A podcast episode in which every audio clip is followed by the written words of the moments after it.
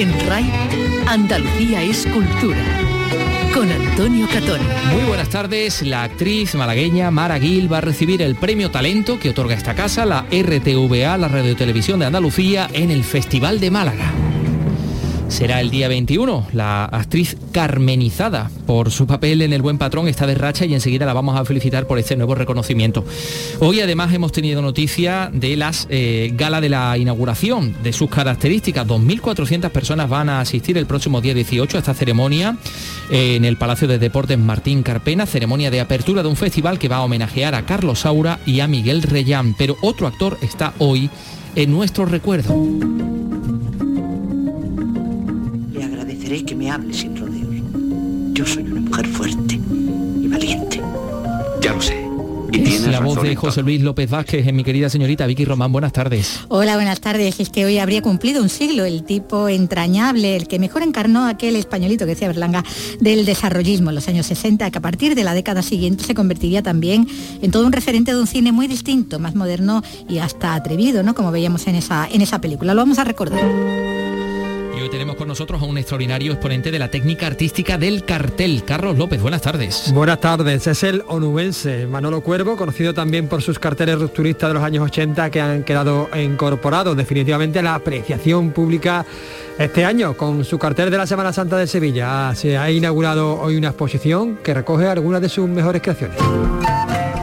Esta mañana también se ha inaugurado la exposición sobre la Alhambra en el arte moderno, una muestra que recorre 150 años de fascinación artística por el monumento y sus paisajes. Y la Feria del Libro de Huelva, ya se ha anunciado, comenzará el 22 de abril, mientras este sábado se celebra en Sevilla la primera Feria del Libro Feminista. De todo esto les vamos a hablar y de muchas otras cosas en este programa que realiza Miguel Alba y produce Ryan Gosto. Andalucía es cultura, con Antonio Catoni.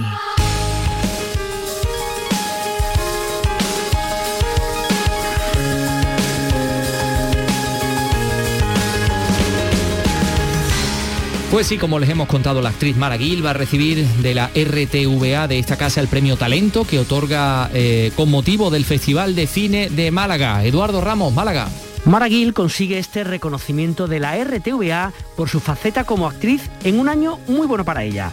Nos lo explican Juan de Mellado, el director de la RTVA, y Juan Antonio Vigar, el director del Festival de Cine de Málaga. Una actriz que está en racha, fue el último, bueno, el primer premio Carmen de, la Academia del Cine Andalucía, que se entregó a finales de enero aquí en Málaga, en el Teatro Cervantes una actriz que tiene una estrecha vinculación también con Canal Sur, porque participó en la mítica serie Rayán y ahora una de las caras, una de las protagonistas de la vuelta de la afición a Canal Sur con Desconocida. Ella ha trabajado muchísimo en el mundo escénico, en el teatro, y lleva unos años que realmente la vemos integrada en proyectos audiovisuales realmente interesantes, como puede ser el caso de Alegría o también Isóceles. Canal Sur Televisión retransmitirá en directo la gala de inauguración y de clausura del festival que comienza la semana que viene y además habrá una programación especial tanto en la radio como en la televisión pública de Andalucía.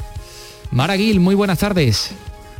Buenas tardes, ¿qué tal estáis? Pues encantados de que, de, que estés con nosotros para darte la enhorabuena. Vaya, añito, ¿no? Muchísimas gracias. La verdad es que sí, estoy, estoy encantada, feliz y muy agradecida con, este premio que me, que me otorga Canal Sur y, y qué te voy a contar, pues todavía un poco sin creérmelo en las nubes. bueno, bueno, sin creértelo lleva ya un tiempo, porque el pasado 30 de enero queríamos compartir contigo, con toda nuestra audiencia, este momentazo, ¿eh? Ay, Dios mío, yo llevo un día hoy que para mí se queda. Eh, eh, no me lo puedo creer, de verdad. No me lo esperaba para nada, en serio. De verdad que no.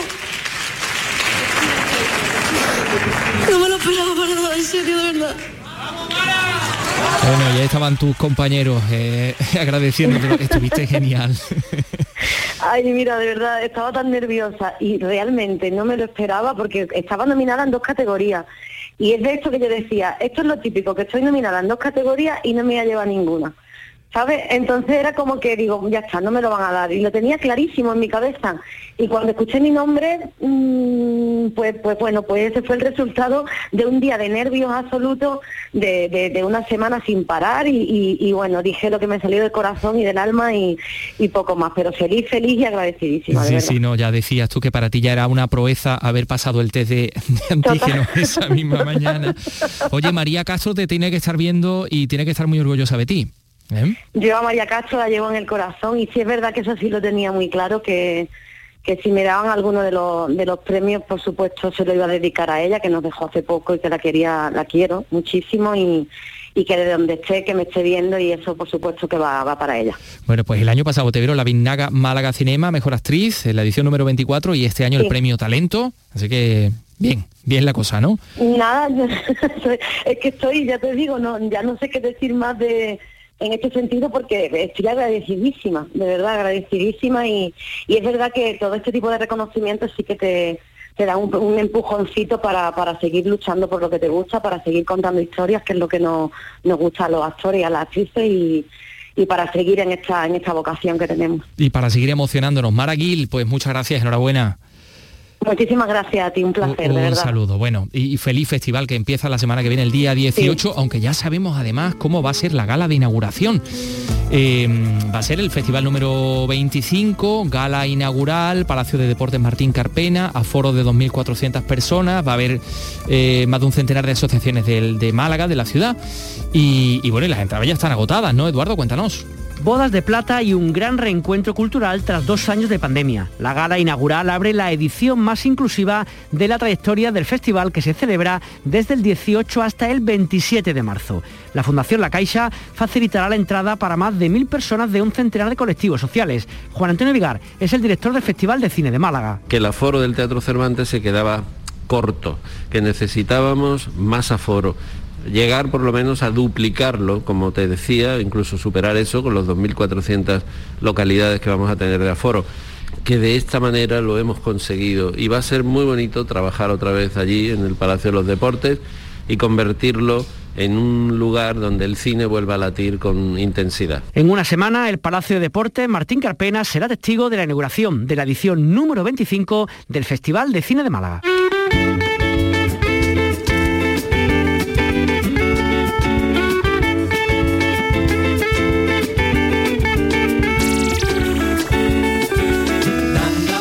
Bueno, pues seguimos hablando de cine, seguimos hablando de un actorazo porque hoy habría cumplido Vicky Román 100 años.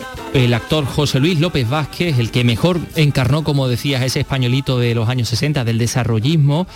Luego ya en la década siguiente llegaría a hacer un cine muy distinto, un cine hasta rupturista, ¿no? Porque transitó por todos los registros con, con la fuerza de un talento muy versátil y mm, incluso llegó a entusiasmar al mismísimo Chaplin. Sí, cuando tuvo oportunidad de verlo además eh, compartiendo escenas ¿no? con, con su nieta, con Geraldine Chaplin, en algunas de las películas de Carlos Ahora Todos lo recordamos así, en personajes como, como este.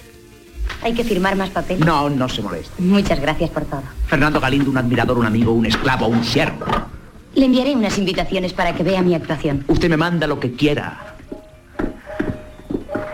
Bueno, bajito, medio calvo, con esas gafas casi siempre, a menudo con ese bigotito un poco neorrealista italiano, López Vázquez no necesitó desde luego ser un galán ni tampoco grandes caracterizaciones para encarnar todo tipo de personajes.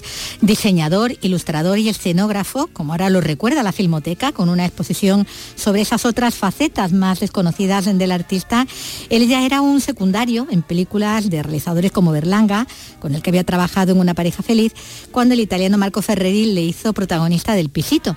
Y lo vimos en el personaje de ese hombre corriente, acuciado por las estrecheces de la época y deseando prosperar un poquito y como fuera. Y así lo tuvimos en cintas con aire igualmente neorrealista, porque es verdad que, que cuadraba en ese tipo de, de historias en personajes inolvidables como aquel secundario que hacía en Plácido. ¿Se acuerda de mí? Soy el hijo de Quintanilla, el de la serrería. Caramba, ya lo creo. Felices Pascuas. ¿Qué? ¿Algún ingresito? Eh, Pues no, no es para mí. Interceda usted. Aquel señor tiene un... com- Sí, sí, ya he oído. Una letra con Sí, gastos. aquí está. Hay que llevársela al notario con tiempo para que proceda antes de la puesta del sol.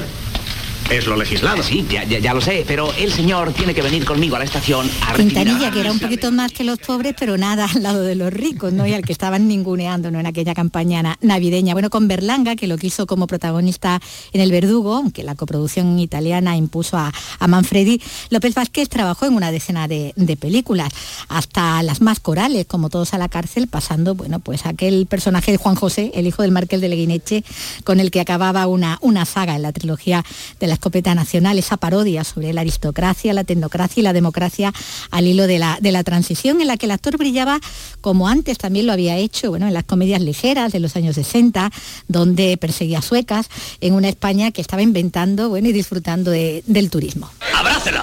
Eh, si, si es que no la conozco de nada. Es igual, abrácela. ¡Baño! ¡Eh! Venga. ¡Hala! Usted es Se español. ponía blandito. Pues no se nota. Abrácela con pasión, a lo ibérico. Si quiere el abrazo No sea usted pesado. Era Martínez Soria. Sí. ¡Pau para los de Valdemorillo! ¡A la maño! Bueno, personajes sin duda divertidos en su patetismo, tan serviciales y tan dispuestos a Claro. complacer eh, siempre, ¿no? Como, como en los palomos, ¿no? Oh, gr- gr- gran escritor. Es una mujer. Ay, es verdad, es que siempre lo confundo con Don Ramón del Valle Inclán, que era como Don Quijote manco. El manco era Cervantes. Ah, eso es, ya, que, que tiene una estatua en la Plaza de España, a caballo, el que está a caballo. Ese es Don Quijote. Quijote, claro. Ah, que me habré salido yo de Cuba. Que era el- lo que se haya preparado para... Cervantes se ha fundido todo el mundo como tienen la misma cara. Ay, con Grasita Claro, Morales, Gracita claro. Morales, inseparable. Bueno, inseparable, ¿no? López Vázquez alternó así las comedias más amables con esas otras que rezumaban más cargas de profundidad, ¿no? Como aquel atraco a las tres, que era toda una revuelta de trabajadores de banco contra el capital, o, o vivan los novios casándose como el que va al matadero entre los desocupados turistas de Sitges, ¿no? Pero sobre todo y a partir de los años 70, como decíamos, participando ya, protagonizando un cine más atrevido, tanto como para tratar la enfermedad mental de un asesino en serie, ¿no? En el bosque del lobo, o la transexualidad, como ocurría con ese hombre atrapado en un cuerpo de mujer en mi querida señorita. Le agradeceré que me hable sin rodeos. Yo soy una mujer fuerte y valiente. Ya lo sé. Y tienes razón en todo. Excepto en una cosa. Es usted fuerte y valiente. Pero no es usted una mujer. No lo es. Bueno, tremendo, ¿eh? Sí, atrapado en otro cuerpo, ¿no? Como, como decíamos, bueno, hace ese eh, personaje se desdobla, ¿no? En el momento en el que es mujer, cuando lo vemos al principio de la película, como esa, la querida señorita, ¿no? Con, con, sus- con su criada que interpreta a Julieta Serrano y luego ya una vez que ha hecho la transición, ¿no? Y aparece como, como hombre buscando además a, a esa chica. Decíamos, atrapado en otro cuerpo, como lo estuvo también atrapado y mucho en la cabina, una Claro. de sus interpretaciones más angustiosas y donde no necesitó ni siquiera palabras. Y todo eso habiendo sido también, bueno, pues un actor fetiche de Carlos Saura en películas como Peppermint Frappé o Mi prima Angélica, que como decíamos admiraron a Chaplin cuando lo vio trabajando con su nieta. Hoy, y en Mamá cumple 100 años también con Saura, los mismos años que él habría cumplido precisamente hoy, ¿no? Él falleció hace 13, a los 87, trabajando casi casi hasta el final y dejándonos interpretaciones ya octogenario, como aquella de, de Luna de Avellaneda, donde volvía a demostrar ese gran actor que, que siempre fue y que hasta Hollywood pudo haber tenido si hubiera aceptado en su día la, la propuesta que le hizo George Cukor, que también quedó igualmente fascinado por su arte cuando rodaron junto aquel Viajes con mi tía, ¿no? Vaya, y le eso- encantó. eh, Podría eso ser- no lo sabía yo. se habla de él un poco como el Jack Lemon español, ¿no? Sí. Un poco de... Sí, bueno, sí, él también trabajó con Brigitte Bardot y con Claudia Cardinale eh, en, otra, en otra película. Pero tengo entendido, Pero verdad que él empezó le encantó. o que él entró en el mundo de- del- teatro siendo Como figurinista, como, como escenógrafo, lo que decíamos al Y principio. hay una exposición ahora mismo que se ha inaugurado en la Filmoteca. sobre esas escenografías Ujú. que él realizaba que son muy bonitas. Sí, bueno, y hasta cierto, hay una fotografías del, de del él. perro del hortelano que me he quedado Y, y hasta fotografías donde se ve a él eh, haciendo lo- lo- Sí, sí, los sí, sí. figurines y haciendo los decorados. Bueno, pues 100 años del nacimiento de José Luis López Vázquez. Inolvidable. Son las 3 y 14 minutos. En RAI, Andalucía es cultura. La ciencia, la empresa, la música, el cine, la justicia, la universidad. Andalucía tiene sus propios protagonistas y los puedes conocer en RAI a través de entrevistas en profundidad. En Nocturno, en RAI, encuentros. Los viernes, desde las 10 de la noche, con Araceli Limón. RAI, Radio Andalucía Información. Andalucía es cultura, con Antonio Catón. Bueno, este jueves les hablamos de ese pleno en el Ayuntamiento de Málaga en el que se abordaba la continuidad del Museo Ruso. Mm, El pleno no había terminado y ahora ya les podemos dar cuenta de la finalización. Efectivamente, como se veía venir, pues el Museo Ruso no va a reponer, no va a renovar, perdón, sus exposiciones, aunque va a seguir abierto, entra en una fase de hibernación, porque las sanciones a Rusia impiden el, el envío de, de transferencias, como ustedes saben. Eh, tenemos mucho que ver de, exposiciones, eso sí, en el eh, Centro Cultural Cajasol, en Sevilla, la Fundación Cajasol. Mm, hay una exposición dedicada a Manolo Cuervo, autor del último cartel de la Semana Santa Sevillana, pero un cartelista muy, muy conocido. Eh, sus primeras creaciones son de los años eh, primeros años 80 si Sí, no me equivoco un Carlos. primer escarceo con, con este mundo universo cofrade, por decirlo de alguna manera, eh, en 1987, aunque esta exposición se centra sobre todo en su producción en los últimos 17 años, ¿no? Los últimos 7 años, quiero bien bien bien tú has podido hablar incluso con el propio Manolo He podido Cuervo. hablar con, con Manolo, con Manolo Cuervo, el artista de, de Isla Cristina, y con, y con el comisario de la exposición, con Francisco Ross. Vamos a escuchar primero a Manolo. Bueno, nos encontramos aquí ante tres obras que bueno, se alejan un poco de la temática de la Semana Santa, pero incluye muchos elementos de nuestra cultura, de nuestra cultura pop, imágenes de, de toreros, Lou Reed, Frankenstein, Amy Winehouse. Sí, muchos elementos del cine, de la música, elementos. Esto realmente es. Yo hace unos 12 o 13 años me montó la Diputación a la Casa de la Provincia una exposición. Los comisarios de la exposición, que eran Alberto Marina y Pepe Íñiguez, estaban obsesionados en que me llevaran un tablero que yo tenía allí en mi estudio con imágenes pegadas. Aparte de los cuadros, que fueron cerca de 100 cuadros, se llevaron el tablero este y el tablero tuvo mucho éxito. Ese tablero acabó la exposición, lo desmonté, me lo llevé a casa y al cabo de los 6 o 7 años me pidieron ese tablero para llevarlo a una exposición en Francia, en Sete, una exposición que se hizo, que comisariaba Curro González y la exposición iba en torno a la Servilla Cañí, esa, esa cosa entre lo Kiss y lo Cañí, un poquito, ¿no? Y estaba gente como Pilar Albarracín, Curro González, Patricio Cabrera, Ricardo Cadena, Javier Usó, gente siempre de mucho nivel de esta ciudad. Yo recuerdo que que a Curro, que era el comisario, le dije que yo aquello lo tenía desmontado, pero que se lo podía volver a montar y se lo monté otra vez, pero ya más pictórico. Yo le metí las imágenes pintadas de, de Joselito, de Belmonte. eh, lo hice más formal, más que el tablón que tenía y ya hice una obra con, con aquello que tenía. Y el caso que es una obra muy entretenida, la gente, como tiene tantos elementos, entre postales de torero, imágenes, tienes una imagen del Betty de los años 80, que había gente que se sabía la alineación entera y se entretenía mucho con la obra. Y yo creo que en esta exposición queda muy bien, vamos, que encaja perfectamente. Encaja perfectamente porque es, es- es nuestra cultura, ¿no? En nuestra cultura también hay muchos elementos de jazz, que es una cosa que yo he, que yo he pintado mucho, uno de, de mis fetiches para, para la hora de trabajar. Y, y bueno, no sé, creo que a la parte le da un puntito como más de más de otra cosa que no sea el propio cartel, que solo que es lo, de lo que realmente es la posición, ¿no? Centrándonos en, en el cartel ya de este año, en el, en el cartel de la Semana Santa, bueno, has elegido al, al cachorro. Eh, la, la primera pregunta es por qué has elegido esta imagen en concreto. Pues la- es muy fácil, porque es que la- el cachorro lo he elegido porque me gusta mucho, es una imagen que me ha gustado de toda la vida, desde que era adolescente prácticamente, es una talla preciosa, la mirada que tiene es muy bonita y es uno de los cristos importantes de aquí de esta ciudad, ¿no? Y por eso, porque me gustaba, por eso lo, he- elegido. Y la imagen esta que tiene de la estampita de, la, de la Esperanza de Triana era porque era un recuerdo de mi madre que tenía, que ella me, la regaló, apareció cuando estaba buscando documentación para hacer el cartel y lo primero que hice era pensar en que eso iba a aparecer en el cartel. Hice cuatro variantes, pero la estampita iba a apare- aparecer. Fue lo último que, que pegué ya en el cuadro antes de acabarlo, porque no tenía decidido cuál de los cuatro iba a hacer, ¿no? Eh, bueno, un elemento autorreferencial, ¿no? Que metes ahí. Sí, sí, sí, sí, aparte del único elemento conceptual, lo otro prácticamente es una, un retrato de, del- de la cara del cachorro, ¿no? Yo he cogido una fotografía que me gustaba y la he intervenido, la he hecho a mi manera, ¿no? Como yo pinto normalmente, ¿no? Esa es mi interpretación de esa imagen del cachorro. ¿Por qué has elegido esa en concreto de estas cuatro series que, que has mencionado? Pues- Hay otras, por ejemplo, que tiene que, que el fondo tiene más protagonismo, quizás, ¿no? Pero ¿por qué? es Sí, porque yo bueno, empecé en, en- en algunos las letras eh, tenían demasiado protagonismo, todo lo tipografía, la rebajé, le puse una letra más de máquina de escribir, la letra de carbón que es la que tiene, para rebajarle un poco el protagonismo. Otro lo hice azul y me quedaba como demasiado mariano y por eso hasta el final decidí este porque era el que más me gustaba, yo creo que el que me venía mejor para lo que, lo que yo quería representar, vamos.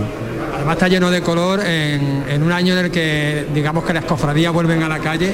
Mira, eso fue lo primero que me dijeron la gente más cercana a mí, mis amigos y eso, cuando se enteraron que yo iba a hacer el cartel de la fiesta de primavera, me lo dijeron mucha gente, Manolo, hago un cartel alegre. Yo no necesito que me digan nada porque mi pintura es muy alegre ya de por sí, los colores son colores muy, muy, muy intensos, ¿no? Y aparte de eso, el color del fondo, el rosa es un, un color también de la esperanza, de la alegría, del amor, y son colores que simbolizan mucho lo que queremos que sea esta Semana Santa, ¿no? Ya para, para terminar, eh, has mencionado que te gusta la música, escuchas jazz, te gusta el rock. ¿Qué escuchabas? ¿Qué música escuchabas cuando estabas haciendo, cuando estabas creando el cartel? Pues un poquito de un poquito de todo, ¿eh? Pero a mí siempre me ha gustado mucho la. Aparte tengo dos, dos versiones del, del- de la misma El Baby me gusta mucho. Y Mel Davis tiene un tema que es de la, el- bueno, tiene un disco que es que eh, Spain y el tema Saeta es muy recurrente para mí, ¿no? Para todo este tipo de cosas. Aparte de esta exposición que se inaugura hoy, yo inauguro el día 16, el miércoles 16 en Sicus, una exposición que va todo alrededor de la música. Y va ahí otra interpretación de, del, del Saeta, pero esta vez en vez de ir con la Iniesta, que es el que está aquí, con la Macarena. Es Mel Davis y la Macarena. Pues ahí estaremos, Manolo, lo contaremos también. Pues nada, muchísimas gracias, gracias.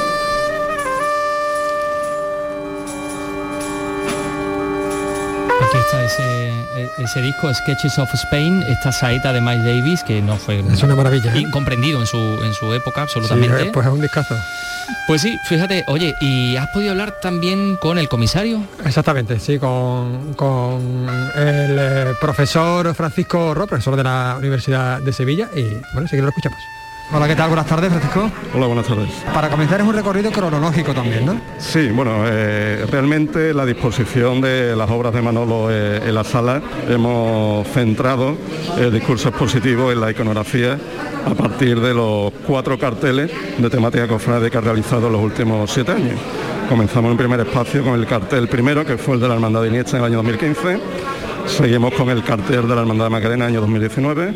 Continúa el cartel de la Semana Santa Jerez año 2020 y ya finalmente el motivo de la organización de esta exposición, que es el cartel de la Semana Santa de Sevilla de 2022 editado por el Consejo de Hermandad de Cofradía. Hay elementos comunes, por ejemplo, la, la explosión de color, ¿no? Sí, realmente el imaginario pictórico de Manolo Cuervo estaba muy alejado de, de la Semana Santa.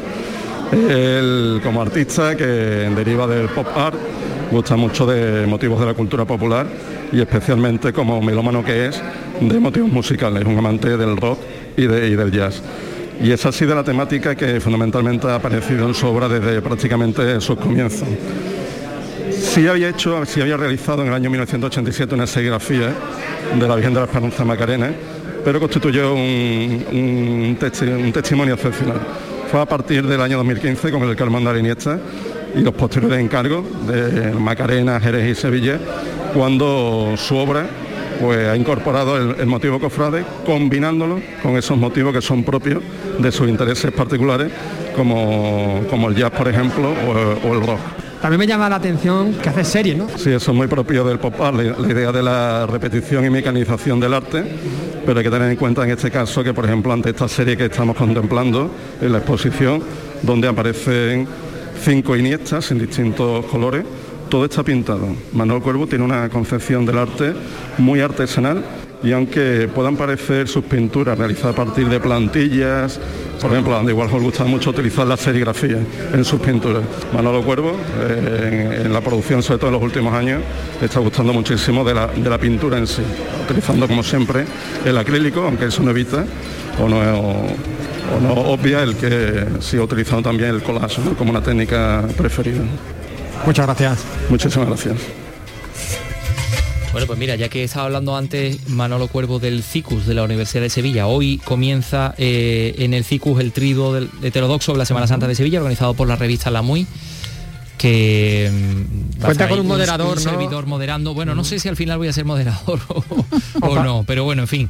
Eh, va, a, estar Pedro G. Romero, artista contemporáneo también, que bueno, que de la última exposición en el Centro Nacional Reina Sofía, el Museo Reina Sofía, ha tenido una, una crítica extraordinaria el director de Dolores Guapa, de la película Dolores Guapa, mm. ¿eh? Eh, y va a estar también el antropólogo social eh, Alberto del Campo Tejedor. Pero no nos vamos a desviar del asunto de las exposiciones porque esta mañana se ha inaugurado una exposición sobre la Alhambra en el arte moderno. 150 años de fascinación artística por el monumento y sus paisajes. Susana Escudero, Granada, adelante. La capilla del Palacio de Carlos V reúne hasta el 15 de mayo más de un centenar de piezas con una común inspiración en la Alhambra y el Generalife y bajo una extraordinaria variedad estética y formal. Entre ellas se encuentran algunas obras inéditas como el Palacio de la Alberca de Fortuny o el Canal del Generalife de Rusiñol. La muestra ofrece, entre otros, dibujos, libros, grabados y maquetas de arquitectura, cuyo denominador común es el conjunto nazarí. Las obras proceden de prestigiosas instituciones y colecciones privadas de España, Inglaterra, Francia, Suecia, Estados Unidos o Uruguay. Rocío Díaz, directora del Patronato de la Alhambra. Nos ha permitido reunir una de las más cuidadas selección de obras de arte en torno a la Alhambra que hayamos podido ver en las últimas décadas y que realmente es una auténtica lección de arte con la Alhambra y con el Generalife como escenario sobre la Alhambra en el arte moderno que se completará con un libro monográfico en el que se reproducirán todas las obras junto a otras que permitirán comprender mejor el fenómeno que representan, se puede visitar ya de forma gratuita. Andalucía es cultura con Antonio Catoni. Dentro de unos minutos vamos a hablar con uno de los organizadores del primer Congreso Internacional Patrimonio, Cultura Artística y Poderes Autoritarios en Europa, que organiza la Universidad de Granada y que se lleva a cabo en estos momentos en la Corrala de Santiago de la capital granadina. Pero antes hablemos de libros, porque la Feria del Libro de Huelva ya está anunciada del 22 de abril al 2 de mayo. Vicente Díaz, Huelva. En este sentido, la comisión organizadora de la muestra, entre las que se encuentra la Asociación Provincial de Librerías, ha comenzado a trabajar en los contenidos, actividades y en la confirmación de los participantes de esta edición que tendrá como temática la literatura fantástica. El presidente de esta Asociación Provincial de Libreros de Huelva, Juan Antonio García, nos dice que el sector espera impaciente la llegada de esta cita cultural. Mucho nerviosismo pero después también con mucha ilusión, ¿no? De volver a, encontrarnos con, Huelva, a encontrarnos con la Plaza de las Monjas, a encontrarnos con nuestros lectores, con nuestros escolares, en fin. Eh, muy ilusionado, eh, esperando que llegue ya el día de verdad según declaraciones de Juan Antonio García, la competencia para la lectura se encuentra en los medios audiovisuales. En estos tiempos tan complicados, con una feria, precisamente lo que se busca es ayudar a motivar a la población para que se acerquen a las páginas de un libro. Será eh, en eh, abril, el 22 de abril al 2 de mayo, pero este sábado, mañana sábado, se celebra la primera Feria del Libro Feminista de Sevilla, una cita que va a reunir durante toda la jornada, escritoras, activistas feministas, asociaciones de mujeres. María José Molina, Sevilla, cuéntanos. La revista La Giganta Digital organiza la cita junto con el Ayuntamiento de Sevilla. Juana Vázquez y Fátima Fernández son sus fundadoras. Porque nos dimos cuenta de que se iba teniendo en cuenta cada vez más el enfoque de género en las ferias del libro, se resaltaba a las autoras, etcétera. Pero lo cierto es que no había una feria específica. Eh, Sevilla es una ciudad con la suficiente entidad para que se celebre y aquí están. Quedarnos y dar voz y reescribir pues una narrativa donde las historias que nos contamos y que queremos contar pues sea desde nuestra mirada, pero también te digo, sin ceguera al mundo que nos rodea. En esta primera edición se ha hecho una fuerte apuesta porque estén presentes escritoras actuales e instituciones y entidades que trabajan porque afloren las historias contadas por mujeres de ayer y de hoy. Como Silvia Hidalgo, que va a hablar de la creación desde los bordes, junto a la periodista y librera Laura Redondo. O Carmen Pombero, que presentará su manual de escritura terapéutica habrá presencia para la Asociación de Mujeres del Polígono eh, y sus historias de vida y Proyecto Lupa y Andalucía Sudaca y su fanzine La Llegada. La Feria del Libro Feminista de Sevilla se acerca en esta primera edición a los barrios. Se celebra en el de Sevilla Este, en el Centro Cívico Carmen Chacón, donde se instalarán seis carpas temáticas. Tres y media de la tarde, pero antes, este, esta misma tarde, a las siete y media, en Jerez, Saeta. Porque se entrega la distinción como saetera mayor de la Semana Santa de Jerez a una cantaora, Ana María la Jerezana. Va a ser un acto que forma parte de un ciclo dedicado a la saeta en femenino, organizado por la Cátedra de Flamencología. Jerez, Pablo Cosano. Llorando, llorando. Esta voz que suena es la de Lucía Liaño, de solo 11 años, la última gran revelación del cante en Jerez y ganadora del concurso infantil de saetas que organiza la Federación de Peñas Flamencas. Será una de las protagonistas esta tarde en el primer acto dedicado a las mujeres saeteras que organiza la Cátedra de Flamencología. Patricia Moreno, directiva de la cátedra, destaca lo especial que es la saeta en esta ciudad. Es la forma de rezar, ¿no? Una forma de rezar a través del cante, ¿no? Muchas veces la voz se desgarra, la misma voz del cantador, de la cantadora se desgarra al cantar la saeta cuando sobre todo a los titulares, no a sus titulares. Aquí en Jerez es diferente, es una saeta por seguirilla, es más sentida, aunque está, muchas veces a lo mejor escuchamos alguna por martinete, pero sí que es verdad que en Jerez se caracteriza por ese aflamencamiento y ese desgarre. En el recital en la sala compañía lanzarán sus oraciones cantadas mujeres como María Vargas, Elu de Jerez o Macarena de Jerez y recibirá el título de saetera mayor de la Semana Santa de la ciudad la artista Ana María la Jerezana.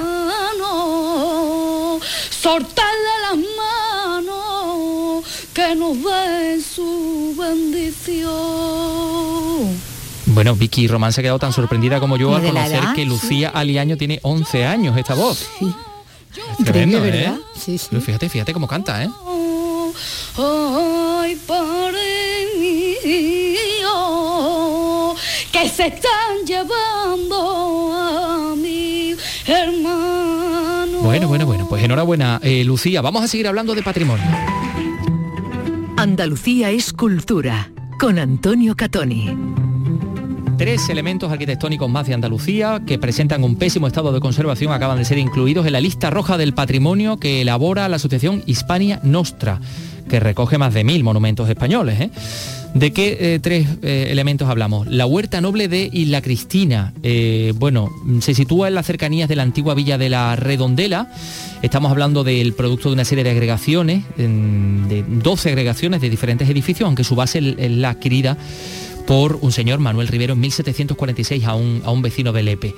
Cortijo, capilla anexa, almazara, palomar, huerta, edificaciones anexas levantadas ya a lo largo del siglo XVIII y estamos hablando de un estado de conservación eh, a excepción del Palomar, que está más o menos aceptable, el resto del conjunto está en bastante mal estado, dice eh, esta asociación Hispania Nostra. El segundo elemento, la Torre de la Miel en Nerja, también una torre del siglo XVIII, levantada en 1743, una, una torre que, bueno, pues eh, se levantó evidentemente para vigilar eh, la costa ante la amenaza de la piratería berberisca. También se encuentra en, en pésimas condiciones.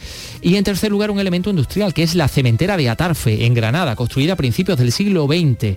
Una de las fábricas de cemento más importantes de España. Una de las primeras de este tipo que se construyeron en, nuestra comunidad, en Andalucía, junto con la fábrica de La Araña en Málaga de 1918. Esta cementera de Atarfe también entra a formar parte de la lista roja del patrimonio.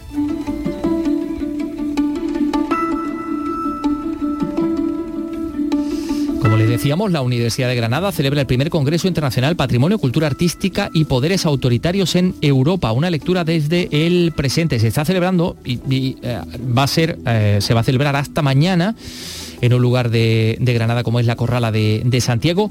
¿Y, de qué se, se trata o de qué se habla? Pues se habla de las resignificaciones del patrimonio franquista. Mm, a ver, eh, patrimonio y memoria del franquismo, conservación, lo conservamos tal como está, o resignificación. Le damos un nuevo significado en este entorno de la España democrática. Estamos en estos momentos con Maribel Cabrera García, profesora titular de Historia del Arte de la Universidad de Granada y organizadora también de, esta, de este primer Congreso Internacional. Maribel, ¿qué tal? Muy buenas tardes. Hola, muy buenas tardes. Bueno, ¿cómo se están desarrollando las jornadas? Bueno, pues francamente están siendo unas sesiones bastante apasionantes, muy muy provechosas porque lo planteamos desde origen como un intercambio de eh, impresiones entre especialistas de diferentes países en Europa que bueno pues han sufrido en su pasado reciente eh, regímenes eh, dictatoriales o autoritarios y que por lo tanto tienen un legado patrimonial conflictivo eh, complicado ese patrimonio incómodo en, en, muchos casos incluso hasta doloroso. Entonces bueno pues la aportación de las la variedad la amplitud de, conjuntos patrimoniales de monumentos de escenarios diferentes y la mm, diversidad de, posibles soluciones eh, realmente nos está haciendo reflexionar eh, para, bueno, pues eh, como profesionales que somos, bueno, pues iniciar o, llegar a unas soluciones lo más correctas posibles, aunque eso, eh, tal y como eh, vamos observando, eh, se plantea como bastante bastante difícil. Complicado. ¿no? hay una solución única ni tampoco una solución completamente correcta.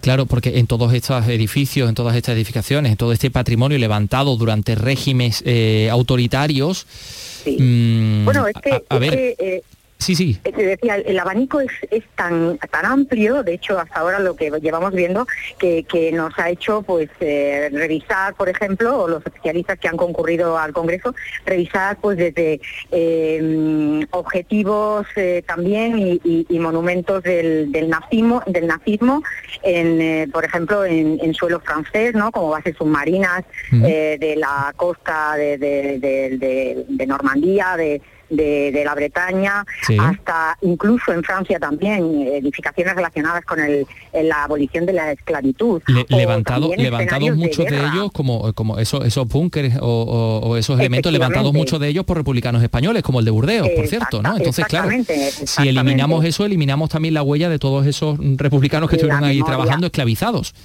Efectivamente.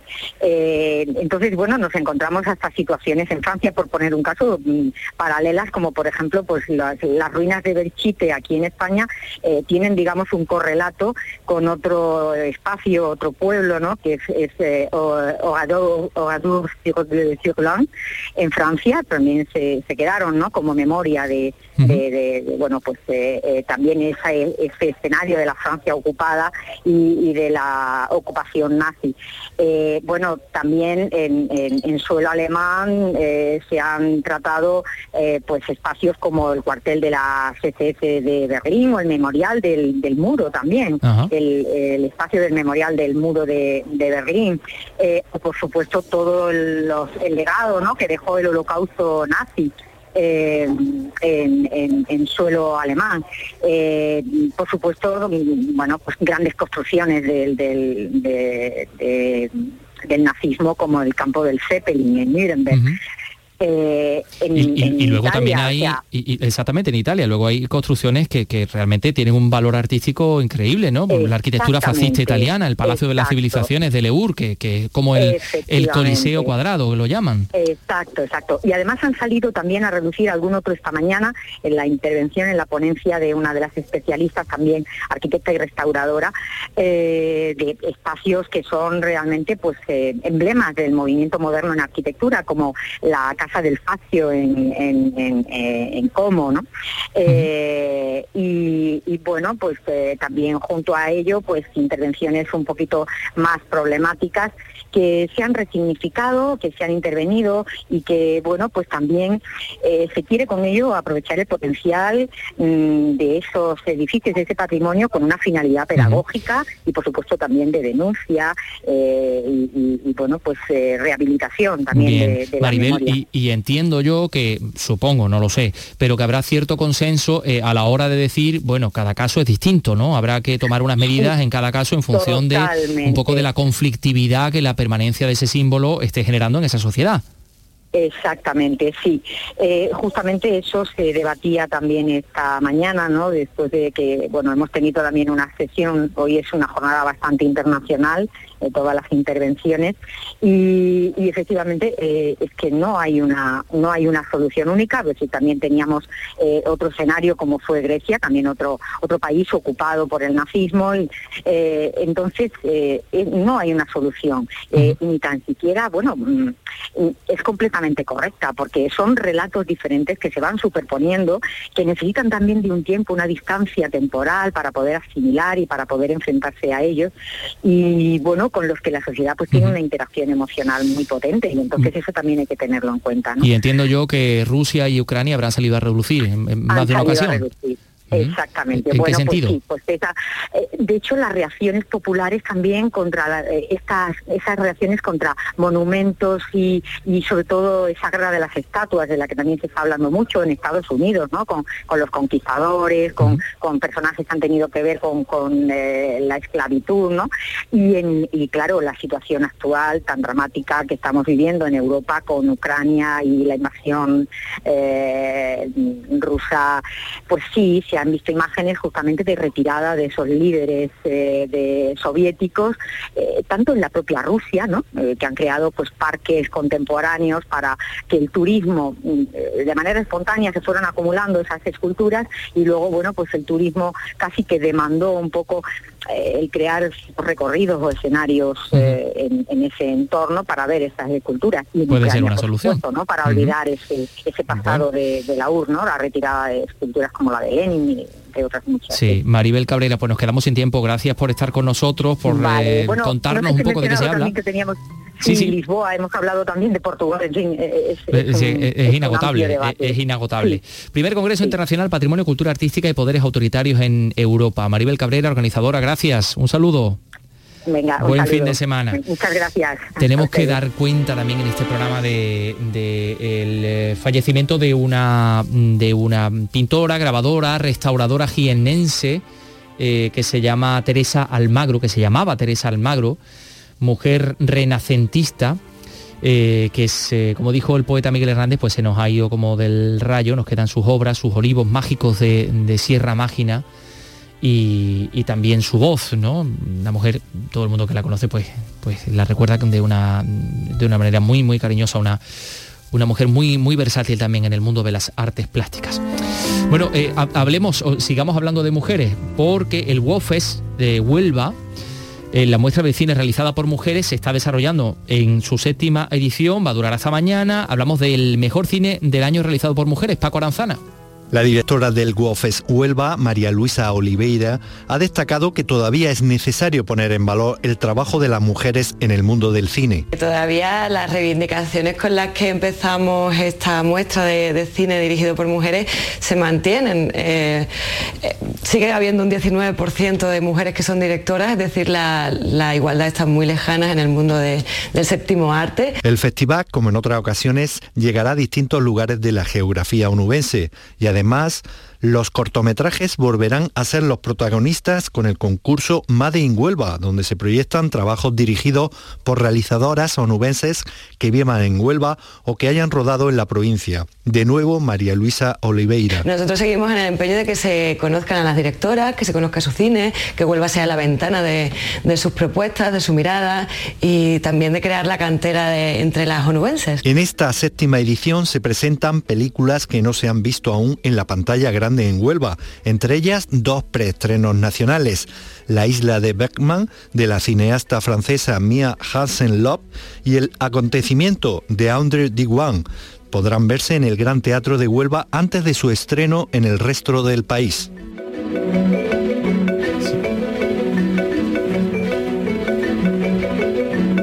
Bueno, y, otra, y otra mujer de la que vamos a hablar, Carmen López, eh, hermana Rostros de Mujer en una exposición reivindicando a todas las mujeres que han abierto caminos de igualdad a través de la historia.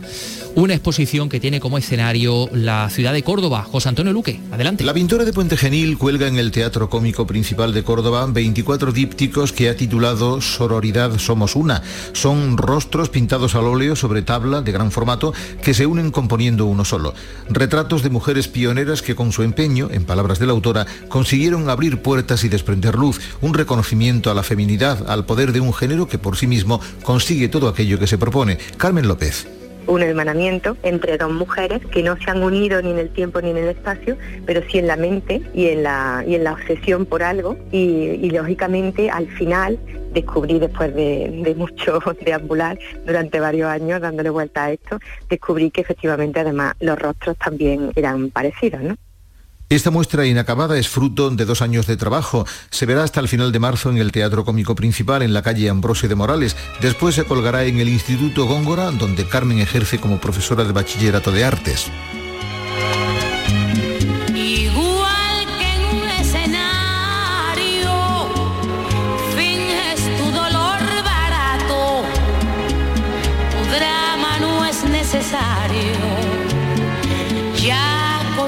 conozco ese teatro, mintiendo, que bien te queda el papel.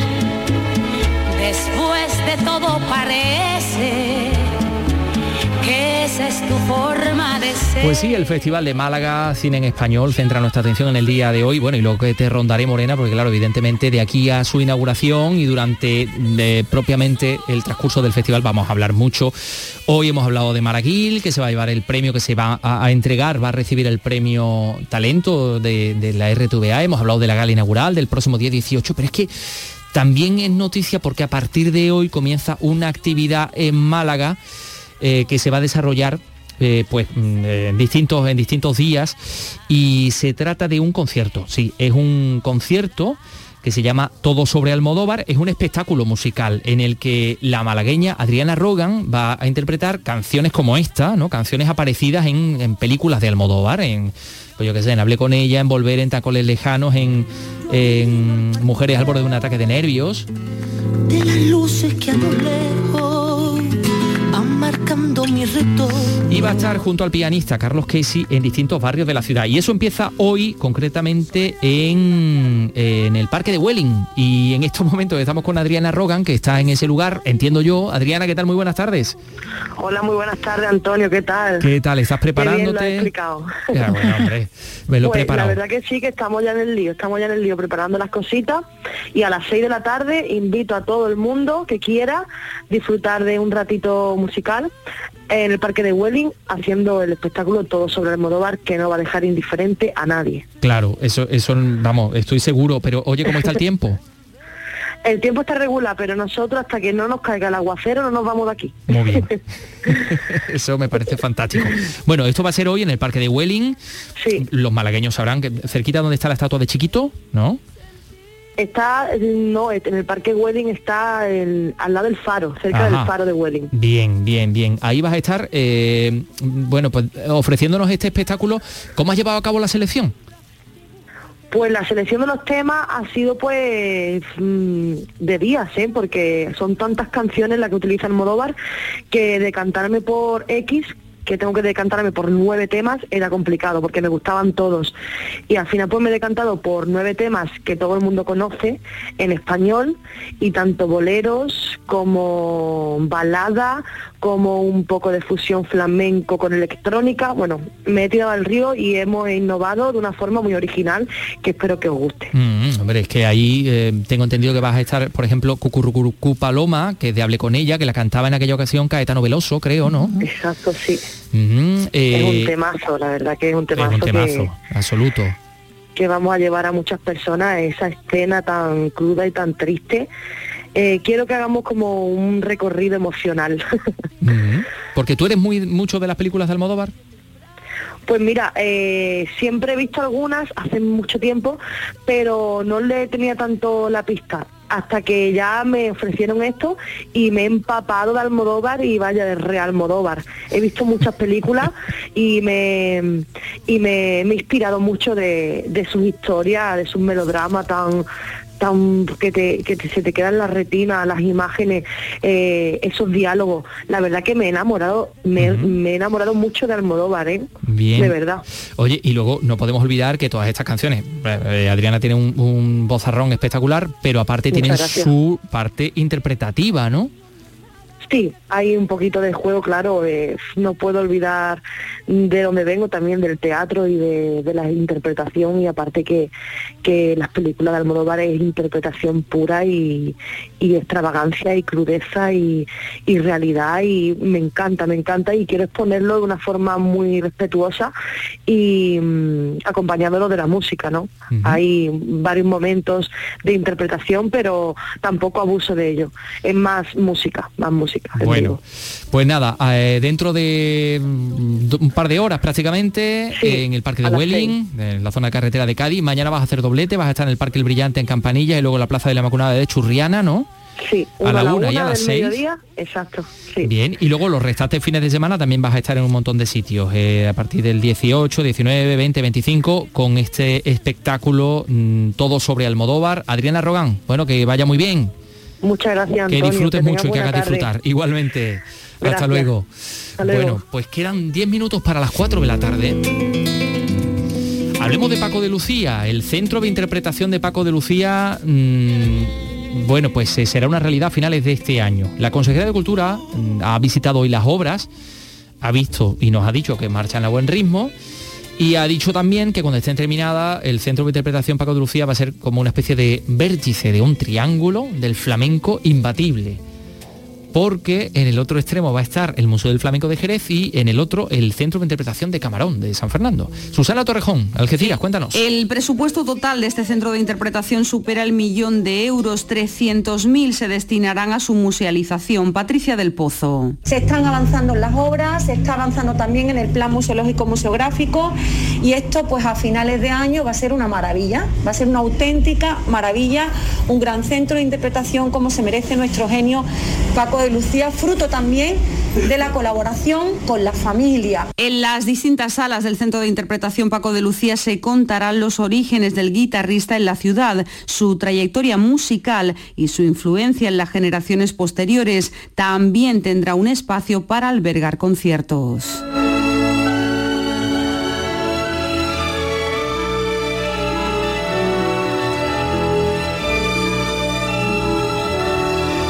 Bueno, pues vamos con música. Los hermanos Álvarez Quintero van a protagonizar este año el ciclo anual de música de cámara de Utrera, que es la localidad que les vio nacer, ¿no? Esto se enmarca en los actos para conmemorar el 150 aniversario del nacimiento de los dramaturgos. Seis conciertos se han programado a lo largo del año. Sevilla, María José Molina. La obra de los hermanos Álvarez Quintero está siendo objeto desde 2021 y lo será hasta 2023 de numerosas actividades que recuerdan lo que supusieron en el panorama artístico y social español.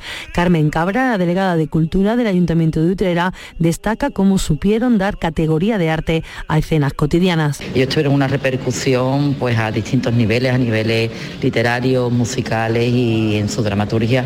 Llevaron a la realidad pues la, la vida del día a día de nuestra Sevilla, de nuestra Andalucía, de nuestro pueblo y empoderaron el, el- el sentimiento regional, el sentimiento de nacionalismo dentro de nuestro país. Pusieron en valor género pues de sainetes y pequeñas obras de teatro con una bondad y con una visión tan, tan normalizada de, de la realidad del día a día de cada familia andaluza que fueron ecos y, y letras que utilizaron grandes compositores de, de la música. Así, Utrera dedica este año a los autores del Genio Alegre, Mariquilla Terremoto o Malva Loca su ciclo de música de cámara. En los conciertos sonará la música que ellos escuchaban en su época y las composiciones que inspiraron sus obras de teatro. Músicos más desconocidos que provenían casi todos de la Catedral de Sevilla y que en aquella época ya pusieron sonido a las letras de los hermanos Álvarez Quintero.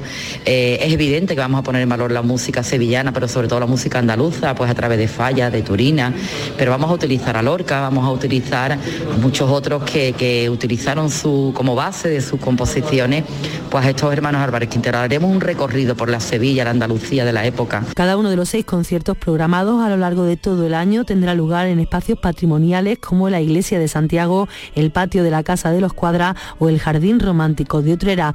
Podremos disfrutar del primero de estos conciertos el próximo viernes.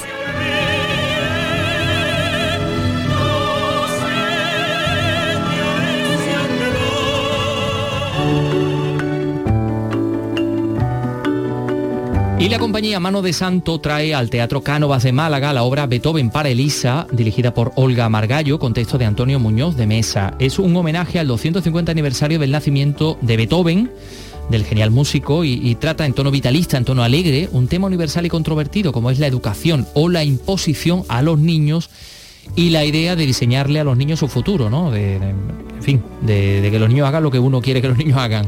Alicia Pérez Málaga. Se trata de un musical para acercar la figura del compositor alemán a los más pequeños.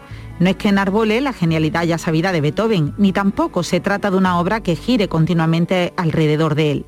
Más bien, según Muñoz de Mesa, es una lección vital y necesaria lanzada al público más joven sobre la importancia de fracasar también en la vida. La obra trata de cómo cuando vemos a un chaval con talento, los padres o los mentores eh, proyectamos eh, nuestras movidas para que, eh, para que el joven pues triunfe, ¿no? Entonces, el hashtag Paralisa es cómo se sienten muchos padres cuando tienen un hijo que dicen quiero que sea futbolista, quiero que sea músico, le meten mucha caña y nunca se sabe cuál es el equilibrio de una infancia sana o una infancia donde tú ves que tienes mucho talento, porque la vida de Beethoven fue esa, su padre vio que tenía talento y le machacó muchísimo, le maltrató mucho, fue un genio, pero tuvo una vida muy miserable. Olga Margallo y Antonio Muñoz de Mesa forman un tándem como director y dramaturgo que se remonta a 1998.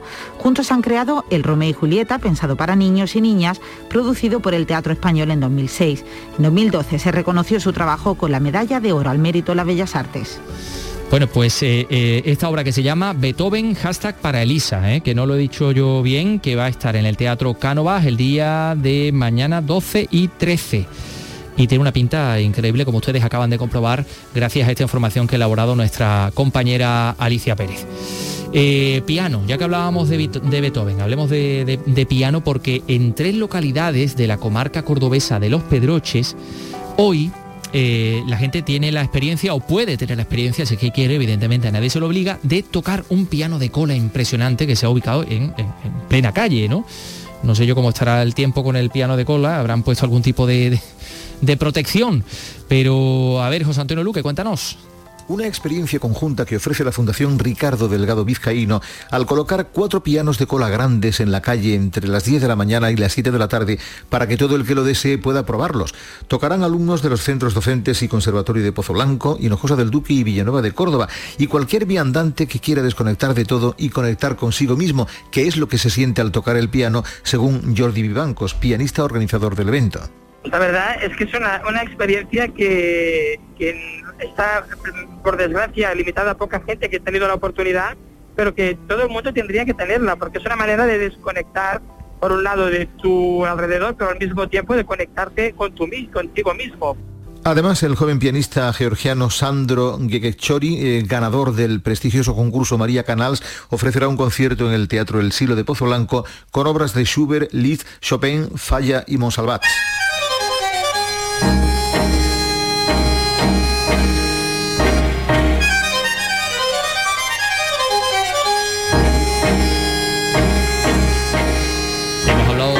José Luis López Vázquez, que hoy cumpliría 100 años, pues hoy cumpliría 101 años Astor Piazzolla, un renovador del tango argentino, director de, de orquesta, compositor y arreglista.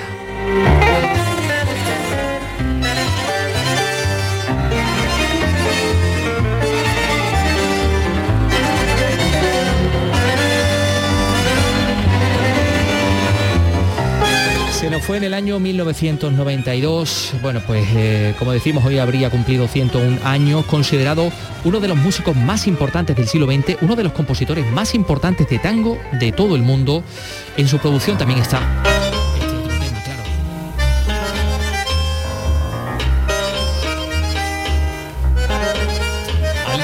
Al tango con el que nos vamos a ir el lunes. eh, estaremos, por supuesto, de nuevo aquí a las 3 de la tarde, ¿verdad, Vicky Román? Yo, por cierto, voy a estar en un sitio maravilloso, que es la exposición El Gusto Francés de la Fundación Mafre en Madrid, y lo voy a contar, Contar aquí. también, Vamos a dar sí. una pequeña, un pequeño avance. Pero bueno, Vicky, buen fin de semana. Mira, igualmente a todos. Buen fin de semana a todos. Adiós.